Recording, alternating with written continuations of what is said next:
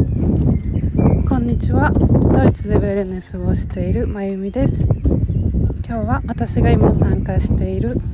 ヨガの200時間ティーチャートレーニングで学んだこと感想を話していきます。今日は3日目が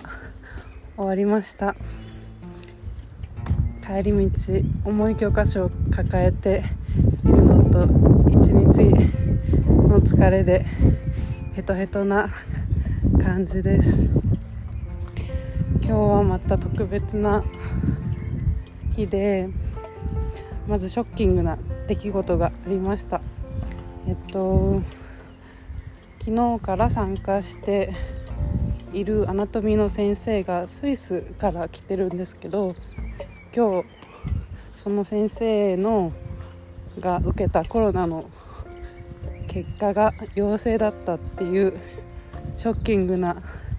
ニュースを聞いて私たちは騒然となりました。えっとまあ、主催者の人とか参加しててコロナが怖いっていう人とかこのあとこのまま、えっと、隔離になるのかとかこのティーチャートレーニングは続けられるのかっていうさまざまな思いがあったんですけどでそれとその先生はもう一回、えっとえっと、テストを受けに行きました。で今えっとオーストリアでドイツもそうなんですけど受けれるテストがアンチゲンテストっていう鼻から綿棒を通して受けて、まあ、20分ぐらいで結果が出る、えっと、手軽なテストと CPR テストかな、えっと、もっと精密な結果を知るために、えっと、研究所みたいなところに持ってって、えっと、正確な数値を分析するテストが2種類があります。最初のアンチゲンは、えっと、オーストリアもドイツも無料で、えっと、すぐに予約をして誰でも受けれて CPR は、えっと、場所によって多分あの、えっと、有料になります。多分70ユーロとかそのぐらいだったと思います。でその先生が受けたのは CPR でその精密な結果が出るはずのテストだったのででちなみにアンチゲンテスト簡単なテストは全部陰性だったんですね。その先生がその日に受けた時も。だから衝撃だったんですけど。で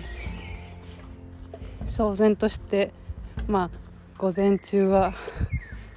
どうしどうするかみんな各自待ちだったんですけどで何時間かしたらもう一回その受けた CPR の精密なテストをオーストリアで受けたら陰性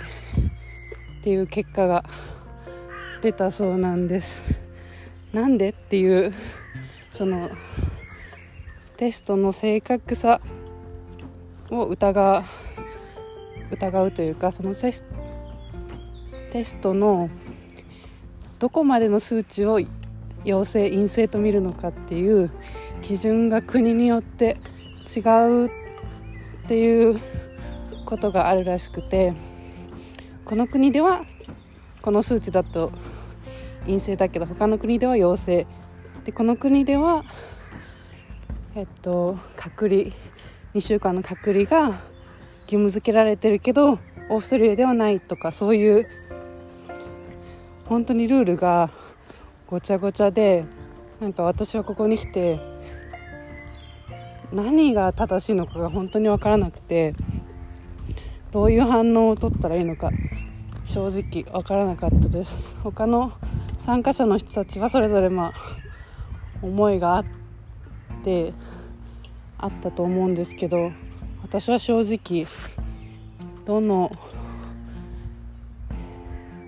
何が正しいのかルールがこんなに違うからそのテストの結果さえも信じられないような状態でちょっとそのどうしようという行動が決断できない自分がいることにちょっとびっくりしました。もっと今回はその改めて陰性っていう結果が出たんでみんな一安心したんですけどこれがももし深刻な状況だったらどういう判断をしたらいいんだろうってたとえその政府に言われたとしてもそれがその国によって違ったり場所によって違ったりするのが当たり前だったら何を信じて、ね、行動にしたらいいんだろうっていうふうに私は思って結構唖然とした午前中でした。でまあその後はえー、っと勉強するヨガのことを勉強する時間ともう一回アナトミーをオンラインで全部今日はやることになりました、うん、ずっとまあ床に座ってたん床に座ってて腰が痛くて集中力がを保つのが難しいのとアナトミー、えっと、自分がわからないことが多すぎてでそれをわからないって質問しないとどんどん進んでいくからわからない単語ばっかりが並ぶと本当にハテナになっちゃうんですけどでそこで質問する質問した方がいいなって思ったのは一緒にあの参加してる子と話して例えば私が本当にえっとドイツ語の質問これなんて意味っていうのを聞いたからえっと、逆にその子も教え私の教えるためにその言葉の意味を考えてくれて逆にその言葉にはいろんな使い方があるからすごい難しい難しくてそれを説明するのもだし場所あの使う場所によって意味が違う言葉だからだからそういうのをえっと質問しないと何のために来たのかもわからないとかもったいないし質問してこんなバカなバカみたいな初歩的な質問して恥ずかしいなっていう